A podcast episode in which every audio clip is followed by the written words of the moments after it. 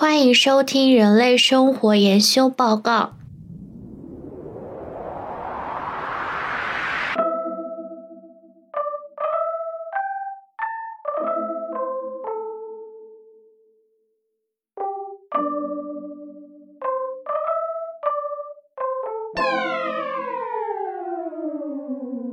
这是一个特别企划，我管它叫做“一个人在地球流浪的日子”。这个企划呢，我会录一些我自己的长节目，不再是以前的跟朋友对话的形式了。那这期节目呢，叫做“那些我能想到最浪漫的事”。为什么录这期节目？是因为我已经嗯。很久，快有一年了，没有剪播客、录播客、发播客了。这一年，我整个人都处于一种非常、非常焦虑、非常抑郁的状态，做什么事情都提不起劲儿。对我来说，嗯，录播课是一件非常治愈、很很解压的事情。但是你往往你做这些治愈和解压的事情的前提就是你还有力气去让去治愈自己，去让自己缓解压力。就是到一个人真正的已经累到。嗯，没有什么力气，没有什么情绪可以分享，没有什么倾诉欲的时候，是很难去完成这么一件需要花费长时间来做的事的。但是最近这几天，越来越觉得这些事情，这些我遇到的困难，都不是一个我通过努力能解决的事情。我得想个办法转移自己的注意力。所以呢，就有了今天的这一期节目。在这么一段相对来说比较暗淡的日子里，我收集了一些对我来说像是闪光时刻，就是那种感觉黑暗中透过一丝光的时刻。往往我对这些美好的。我不知道该用一种如何用一种很诗性的表达来去形容的这些事情，这些 moment，我都管它叫做很浪漫的事儿。所以呢，这一期节目我就跟大家分享一下，就在这段时间里我所经历的一些浪漫的时间。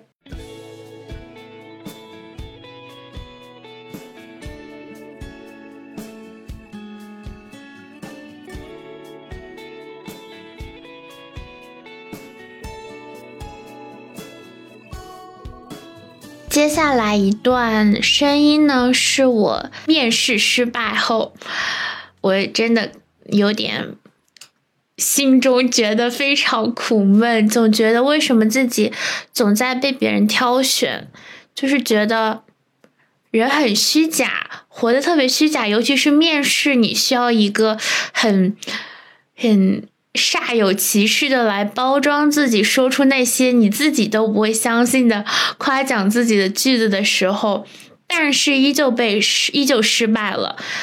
呃，你不知道是被对方识破了，还是说你这么努力的包装自己，人没有把自己推销出去，所以你就觉得很失落。我就是面试失败之后，我就有点蛮失望的吧，对自己。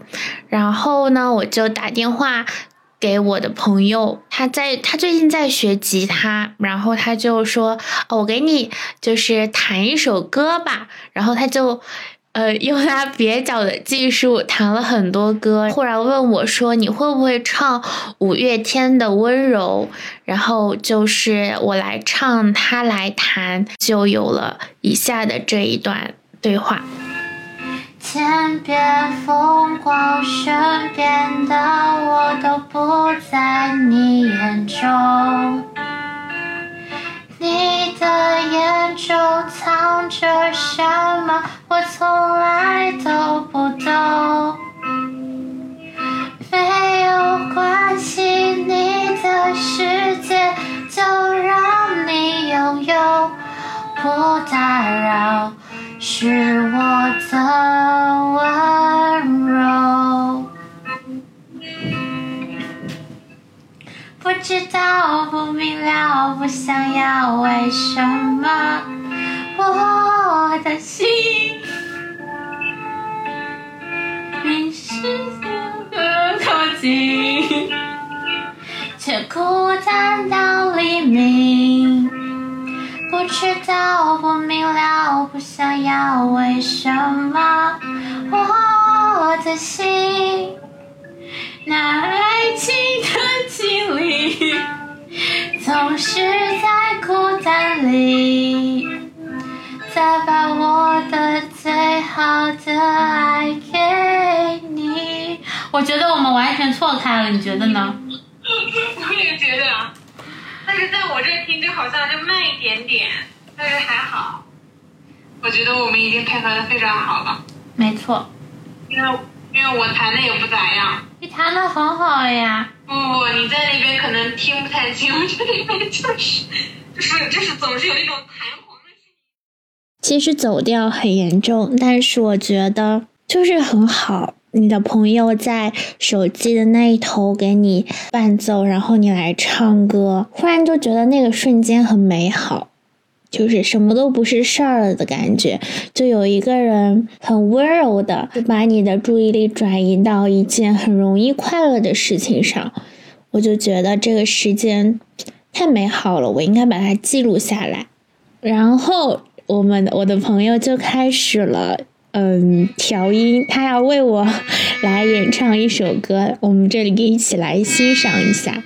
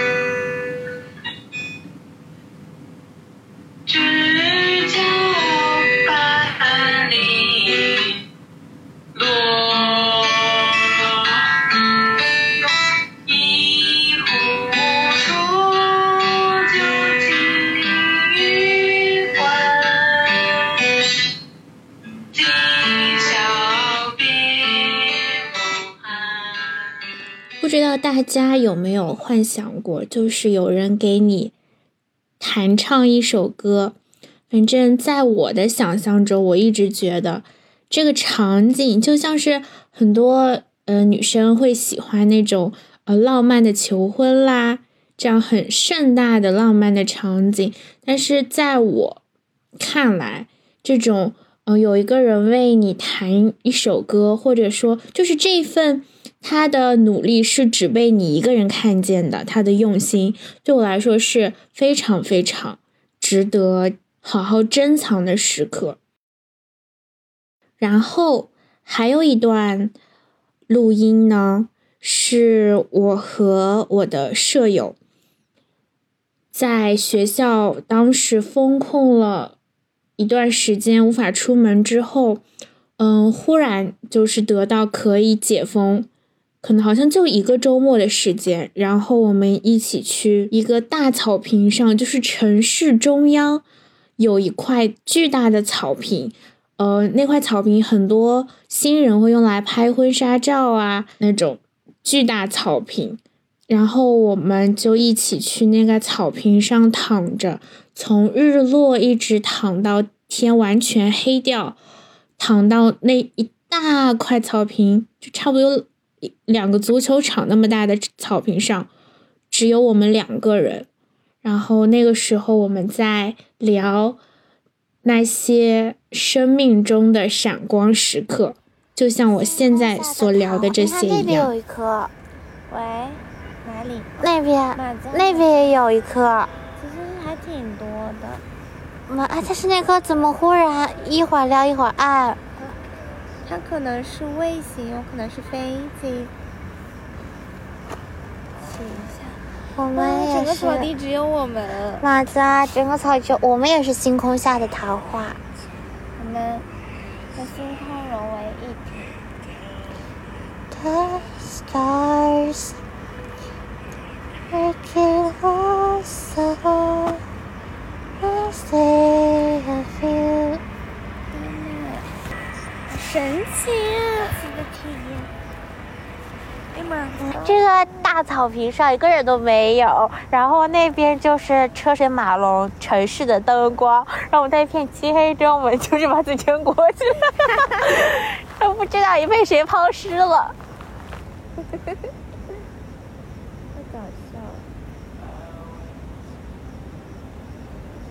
了。好好好舒服。你说活着不就是为了这种时刻吗？对。马子，这个才是真正就是说最最好的时候，比那些我获得了很大成就还要好。就是应该体验这样的时刻，才是成功的人呀！成功人也能体会这样的 不，成功人他们他们就忙忙碌碌寻宝藏，他们不像我们一样这么会，就是感受时间的流逝了。我之前看过一句话说，人不是活一辈子，是活几个瞬间。马家，所以呀、所以我们是最成功的人，我们是这世界上最成功、最幸福、最最快乐、最美好的人。对，你说的很对。所以我们要，所以我们是最优秀的、最棒的。我们是全世界最好的人，我们是这个天地间、你这个宇宙里最厉害的人。马家，什么时候我们可以躺在雨里？哇，洗脸吗？那对不起，你记我得那个红酒杯吗？我呃，我记得，我可能会带一个面膜来 虽然我会奉陪，但是我会做足了准备。能不能手手摸一下？摸一下，你是热热的，我又没死，可是我是冰冰的，你快乐。我快死了。男子，下次一定要带毯子，把自己裹起来，蛮冷的。高考考什么？考能不能 如何享受生活？写出一百个让你觉得幸福的场景。马子马子，彤彤来，现在呃浅浅的数十个吧。幸福的场景一号，和意义躺在大草地上睡觉 聊天。嗯，幸福场景二号，嗯，和意在很暖和的麦当当里学学习。很暖和。没有，所以说这是梦想中的，很暖和的麦当当里学习。幸福场景三号，我每天洗完澡在床上躺平的那，就是把肉都摊开的那个就是你说，呃，对吧？这 那个特别幸福。幸福场景四号就是每天拿到我的外卖之后，我已经选好了我看的综艺，开始播了，然后我的外卖也拆好了，筷子都分好了，菜都倒到饭上了，然后饮料也全部都准备好了的那个时刻，嗯是超级幸福的。幸福场景五号就是，那你要细数一下你人生到现在为止的一些，啊，就是 golden moment。幸福场景五号，人生到现在为止，嗯，让我想想，就是你会记一辈子的，记一辈子的就是跨年的时候我们在。记一辈子当然了，这是幸福场景一号呀。第五个，我们跨年的时候在出租车里跨年，你记得吗？马甲马甲到点了，马我们甲，马甲，新年快乐！幸福场景六号就是。就是这次我和菜菜在宿舍我过生日哦，对吹蜡烛唱歌，然后依依忽然唱到第三句，我从第一句升到第三句是幸福场景六号。我们蹲下来。祝你生日快乐，祝你生日快乐，祝你生日快乐。哦，二十一岁了呀，老婆。因为我和菜菜的生日就只差两天，所以我们当时是选择了中间的一天一起过的，然后就是吹呃唱了两遍生日歌，吹了两次生日蜡烛。菜菜当时还特别搞笑，就没等唱完生日歌，他就把蜡烛吹灭了。然后我说重新开始，大家重新开始唱。结果除我之外的所有人都是从第三句开始唱的，然后我还从第一句开始唱，于是我就直接从第一句转到了第三句。祝你生日快乐，祝你生日快乐。你你重新来。对呀，等我们唱完你许愿。祝你生日快乐，祝你生日快乐。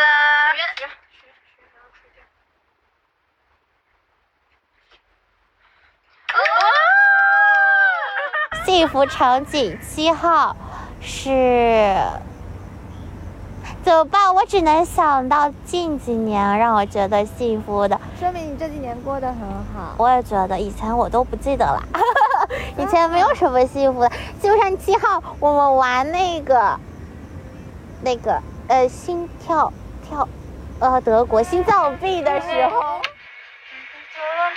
哎，那咱们要算彤彤的这一份吗？算了，要算的那菜菜，菜菜，哇，大哇，菜菜你出息了！大家很闹腾的那个时候，还在听 K-pop。马甲就很幸福。幸福场景八号，我可以一起合拍那个 抖音，我家呃那个泡泡泡泡泡。来跳来马家幸福场景九号，让我笑一笑。啊，幸福超级九号就是每次，每一次呃那个呃一洗澡或者是菜菜洗澡，我进去上厕所，然后 然后然后和你们聊天，我觉得很开心。然后幸福场景十号就是我每次 emo，我坐在我下面那个椅子上，我一转过来，我就跟意义开始 emo 了啊！咦，我觉得不啦不啦不啦，然后意义从他那个椅子上转过来，然后菜菜在那里写字，偶尔插一两句嘴的时候，我觉得超幸福的。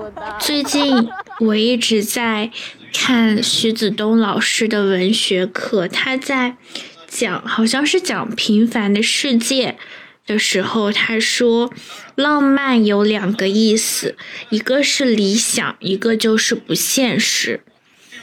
嗯，其实在我这一段比较嗯不开心的时间里，能经历上面所分享给大家的这种浪漫的时间，对我来说是非常珍贵，就是可遇不可求的。所以也就说我这么一年的时间。也很难说记录到非常多的这种生活中的闪光的片段。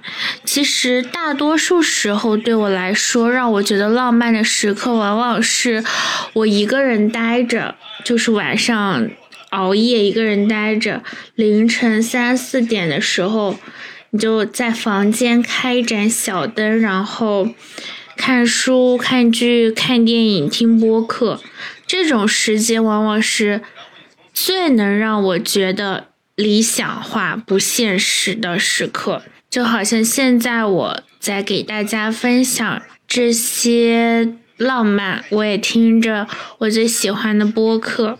嗯，剩下的部分我想要给大家分享一些我最近觉得击中我心灵的、很浪漫的一些呃书啊、影音作品。首先就是我最近一直在看动画片，我觉得动画真的是一个非常非常非常治愈人的。产物。之前我一直对动画片有一些偏见，其实我是不是？特别常看的，然后最近一段时间呢，开始疯狂的找补，迷恋起那种感觉，就是有一种，嗯，它超脱现实的热血和中二的感觉，让你觉得，哇，在现实生活中或者真人演的话是演不出那份激昂的感觉的，但是你在动画片里就会找到那种最纯真、最原始的那种情感的表达。最近我非常爱的就是《刺客伍六七》，我已经追到了最新的一季的第四集了。我觉得真的是太好看了。虽然最说大家看评价都说最新的一季可能没有大家想象的那么的优秀，但是我觉得这部动画已经是。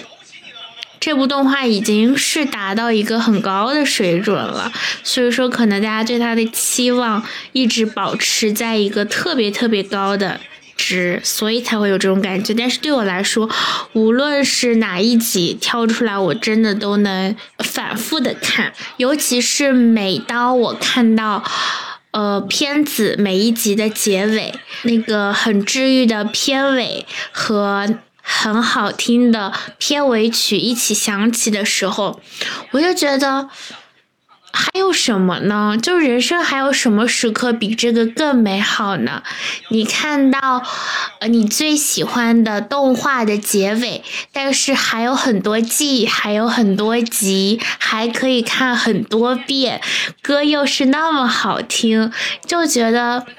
没有什么过不去的，就是幸好活着的感觉。然后有一首我特别喜欢的片尾曲，听到这个歌词、这个旋律，我就会觉得真好。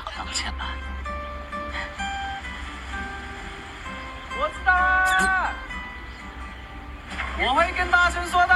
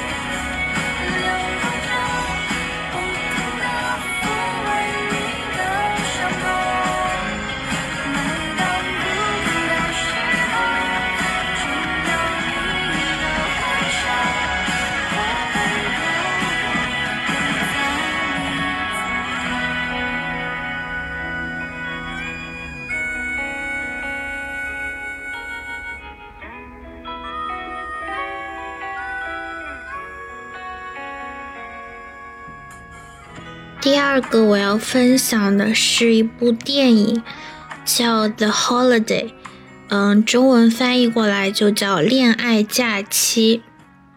其实这部电影放在可能我比较呃闲、比较开心的时候去看，真的不会说把它定义为一部呃值得推荐看的电影。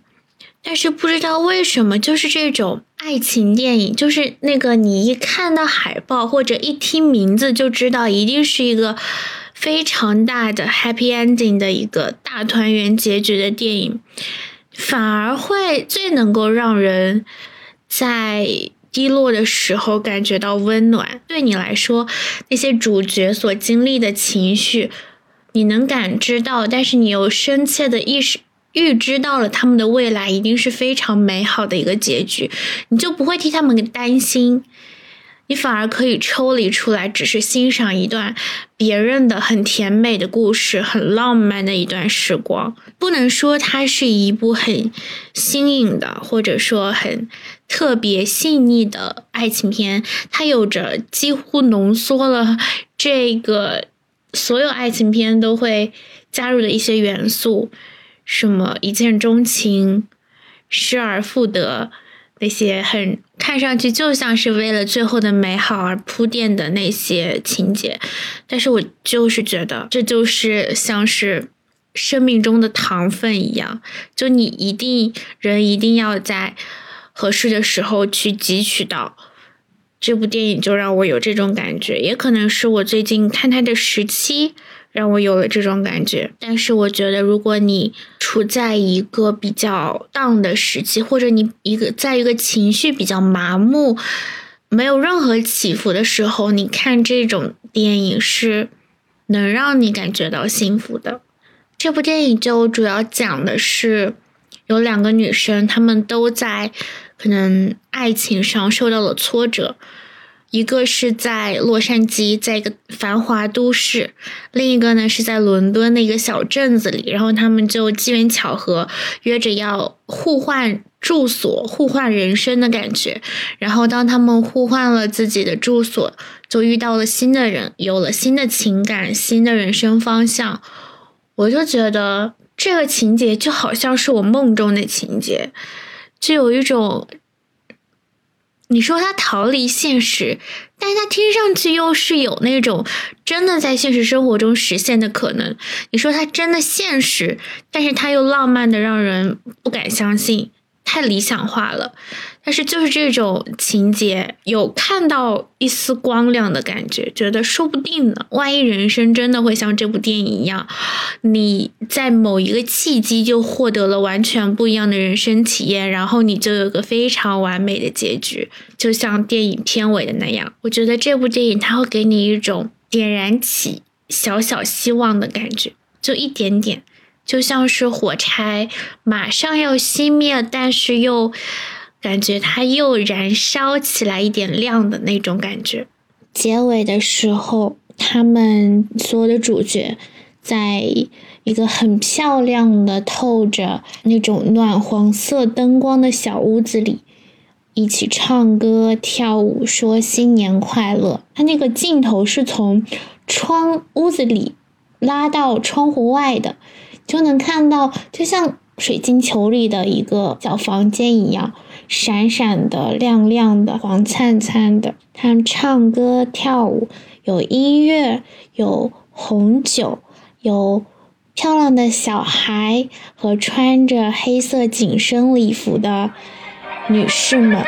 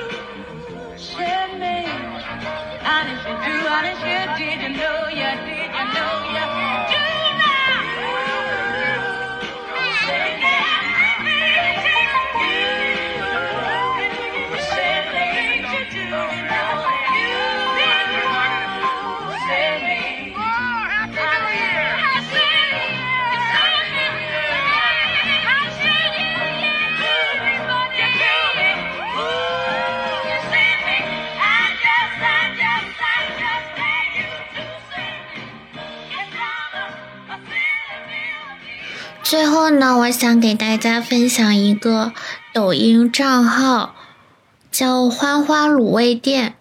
这个账号呢，原本是一个卖卤味的老板，他做的店里的那种宣传视频，就拍拍他卖的卤味呀。但是发了一段时间呢，这个老板就嗯、养了一只小狗狗。从那时候起，他从他的账号内容就逐渐从拍卤味店的宣传。变成夹杂那么一两条养小狗狗、新手养狗的一些内容，到最后就变成每天都会发小狗的日常，几乎每天。然后这个大哥的视频看上去就是那种很不会营销的样子，没有任何的滤镜，也没有那种很高级的配乐剪辑，一般就是一个一镜到底的小狗狗的视频，然后配上一段文字。呃，有的时候是呃介绍一下小狗的日常，或者是感谢一下粉丝，甚至它的画质都不是很清晰的，但是莫名就会让人觉得很温暖。我就觉得非常的治愈。如果大家嗯不开心的话，就可以去看一看，就是能看到跟现在网络上很多营销的号不一样的那种最真诚、最真实，可能嗯包装含量比较少的那种温暖的东西。节目的最后，我想说，虽然。大家可能都很辛苦，嗯，每个人都有不开心的事情吧。感觉生活好像就一直是这种难受、不开心、麻木、负面情绪为主的。但是我觉得，嗯，只要还活着，就总归能遇见一些让你觉得。生命为之一亮的瞬间，我想这些瞬间会让你感慨，幸好活着的。最后呢，放一下我跟大全聊天的结尾，作为我们这一期播客的结尾。